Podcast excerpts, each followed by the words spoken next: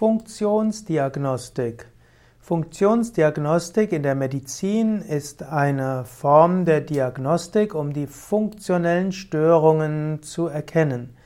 Funktionsdiagnostik kann dann die Grundlage sein für eine Therapie. In der Naturheilkunde gibt es verschiedene Formen der Funktionsdiagnostik. Dazu gehört zum Beispiel auch die Pulsdiagnose.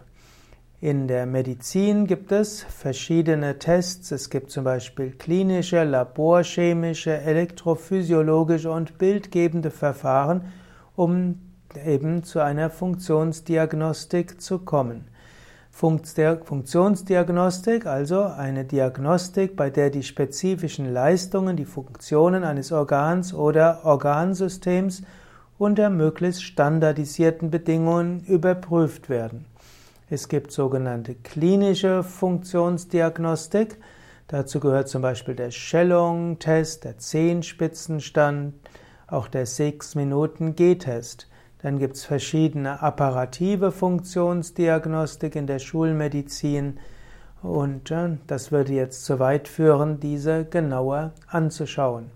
Funktionsdiagnostik kann auch einfach sein, indem man in einen Arzt den Patient verschiedene Bewegungen machen lässt, indem er die Flexibilität und die Muskelkraft und auch das Funktionieren von Reflexen genauer anschaut.